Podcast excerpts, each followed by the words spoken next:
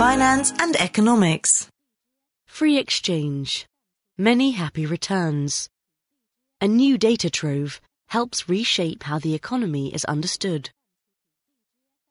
Data gathering is the least sexy part of economics, which is saying something. Yet it is also among the most important. The discipline is rife with elaborate theories built on assumptions that turned out to be false once someone took the time to pull together the relevant data. Accordingly, one of the most valuable papers produced in 2017 is an epic example of data retrieval, a piece of research that spells out the rates of return on important asset classes for 16 advanced economies from 1870 to 2015. It is a fascinating work, a rich seam for other economists to mine, and a source of insight into some of today's great economic debates. Rates of return both influence and are influenced by the way firms and households expect the future to unfold. They therefore find their way into all sorts of economic models.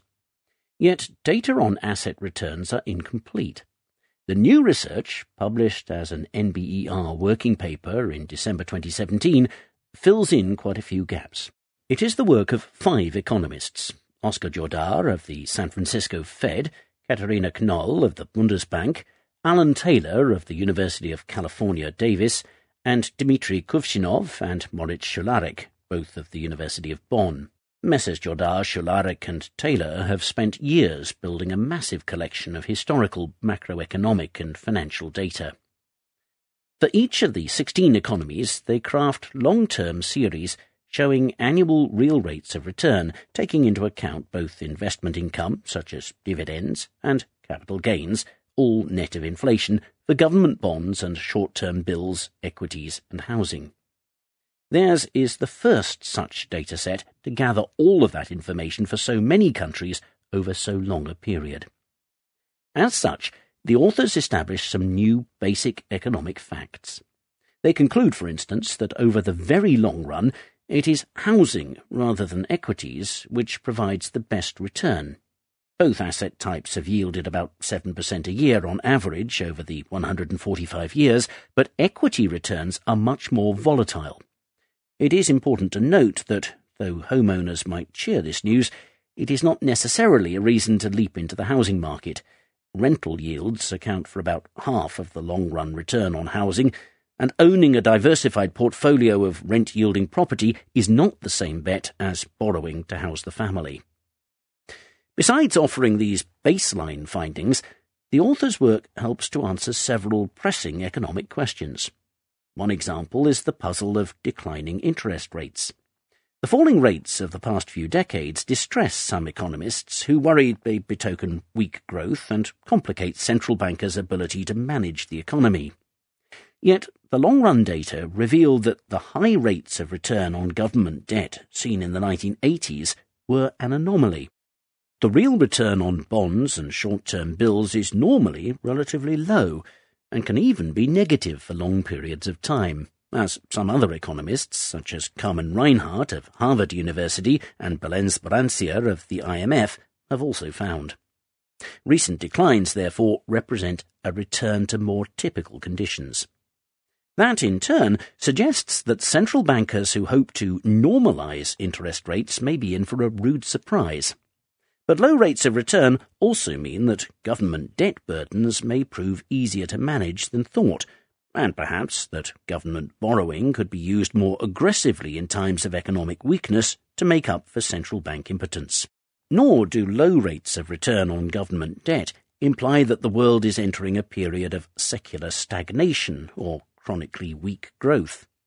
Low rates have in the past been as much a feature of rip-roaring economies, e.g. in the 1950s and 1960s, as of the more stagnant ones experienced recently. More bracing still are the data's implications for debates on inequality. Karl Marx once reasoned that as capitalists piled up wealth, their investments would suffer diminishing returns, and the payoff from them would drop towards zero, eventually provoking destructive fights between industrial countries. That seems not to be true. Returns on housing and equities remain high, even though the stock of assets as a share of GDP has doubled since 1970. Gravity-defying returns might reflect new and productive uses for capital, firms deploying machines instead of people, for instance, or well-capitalized companies with relatively small numbers of employees taking over growing swathes of the economy. High returns on equity capital may therefore be linked to a more tenuous status for workers and to a drop in the share of GDP which is paid out as labour income. Similarly, long-run returns provide support for the grand theory of inequality set out in 2013 by Thomas Piketty, a French economist, who suggested, based in part on his own data gathering, that the rate of return on capital was typically higher than the growth rate of the economy. As a consequence, the stock of wealth should grow over time relative to GDP. And because wealth is less evenly distributed than income, this growth should push the economy towards ever higher levels of inequality. Mr. Piketty summed up this contention in the pithy expression, R is greater than G. In fact, that may understate the case, according to the newly gathered figures. In most times and places, R, which the authors calculate as the average return across all assets, both safe and risky, is well above G, or GDP growth. Since 1870, they reckon, the average real return on wealth has been about 6% a year, whereas real GDP growth has been roughly 3% a year on average. Only during the First and Second World Wars did rates of return drop much below growth rates.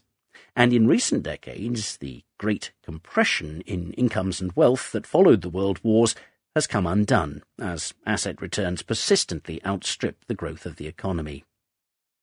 In such ways does the painstaking collection of data fundamentally reshape understanding of the way economies work.